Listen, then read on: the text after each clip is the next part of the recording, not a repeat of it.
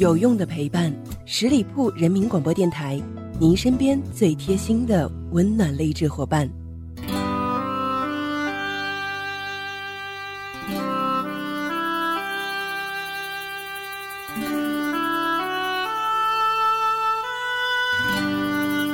各位亲爱的听众朋友们，大家好，这里是十里铺人民广播电台为大家带来的《虞美人》，我是鸽子。今天鸽子想跟大家共同分享的话题呢，是瑜伽如何促进我们与身边亲密人的关系。首先呢，鸽子要跟大家共同分享的叫做亲子瑜伽。做瑜伽呢，能够更好的帮助孩子伸展全身的肌肉和筋骨，纠正孩子因为错误的坐姿、睡姿、行姿所造成的一系列骨骼上的问题，比如说驼背、高低肩、腿部变形等等等等。让发育当中孩子的骨架能够健康的成长，同时呢，也能够起到按摩内脏、强化消化系统功能、预防便秘、肠胃不适等症状的作用。在瑜伽的练习过程当中呢，孩子的韧带拉伸不能够过于强烈，避免孩子觉得劳累和厌烦。以上所说到的呢，其实都是对于孩子的生理上的一些健康的引导。更为重要的是，孩子也和成年人一样。在练习瑜伽的过程当中呢，自己就会学会如何面对紧张、烦躁、沮丧等等不良情绪，能够给孩子更好的得以疏导，塑造一个更好的性格。在所有的健身项目当中，恐怕只有瑜伽是最需要一个意境的运动，因为亲子的瑜伽啊，是要依托多个小故事来开发孩子的想象力。下面几点意见和小主意呢，就是根据幼儿的心理特点。创造出的一套《西游记》式的瑜伽，其实所谓的《西游记》式的瑜伽啊，就是让孩子能够幻想自己就是孙悟空，自己要打坐，要坐起莲花腿。那腿呢就要盘坐，腰呢自然要伸直，缓缓地将双手打开，仰望天空。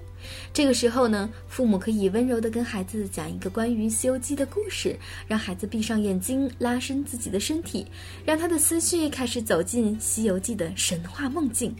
与此同时呢，父母还可以引导我们的孩子。再告诉他，孙悟空跳出五指山啦！现在风吹起来啦，莲花动起来啦。根据这些所有的想象，就可以让孩子迎合着你的动作一起去做了。所以，其实瑜伽在练习的过程当中，每一个故事要求孩子做好一个动作，让孩子将所有的想象力和身体上的力量都用在身体的部位当中，孩子自然就可以跟父母一起愉快地进行瑜伽运动了。其实，不管是我们将瑜伽想象成什么样的一种意境，都应该多给孩子安排一些呼吸的训练、运动系统的动作，这样可以更好的改善孩子的饮食和睡眠，起到增强体质的目的。瑜伽练习之后呢，孩子的身体素质和注意力都可以得到明显的改善。而且，亲子瑜伽不仅是简简单单的健身运动，也是教育孩子享受天伦之乐的一种方式呀。所以，整个过程当中，爸爸或者妈妈都应该对孩子进行鼓励，对意境进行大力的营造，并且亲情的邀请孩子参与。这样的话呢，可以让两代人更好的交流爱意，感受亲情，亲子关系也会在练习的过程当中更加的融洽。孩子呢，其实，在七岁之前接受能力是最强的，所以如果在七岁之前就让孩子能够养成练习瑜伽的习惯，引导孩子进入瑜伽的美妙世界，再教给孩子一些简单的瑜伽体位动作，那么孩子的兴趣一旦被培养起来之后，瑜伽就可以成为孩子伴随一生的好朋友了。除了亲子瑜伽以外呢，双人瑜伽也非常有意思。顾名思义呢，双人瑜伽就是两个人一起来练习，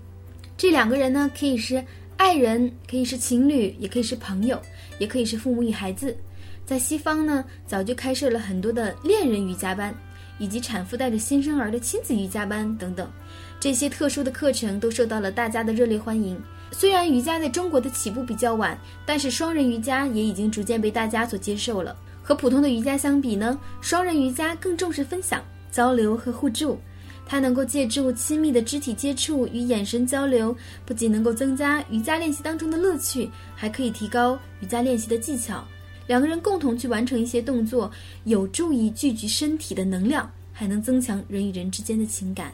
虽然说双人瑜伽的好处非常的多，但并不是所有的人都适合练习双人瑜伽的。因为双人瑜伽尽量要在教练的正确指导下完成，最好都是两个人都有瑜伽练习的一些经历，这样呢做起动作来可以更加协调，并且减少伤害发生的可能性。